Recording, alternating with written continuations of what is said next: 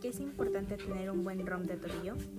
Es importante el ROM de la articulación del tobillo para el equilibrio, ya que se controla con mayor frecuencia en la articulación y el movimiento de la articulación es más grande.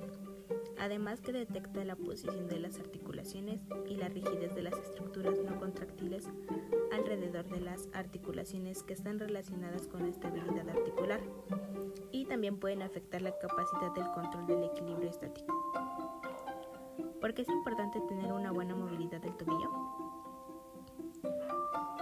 Porque en un buen o mal movimiento del tobillo puede causar alteraciones de la marcha y el equilibrio de aquellas personas que tienen lesiones de articulaciones y ligamentos.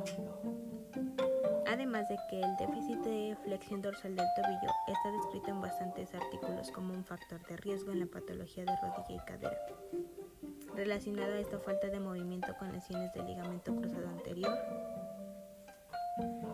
la tenditis rotuliana y el síndrome piramidal, por citar algunos. ¿Puede ser fuente de lesiones en rodilla y cadera una limitación del ROM de tobillo?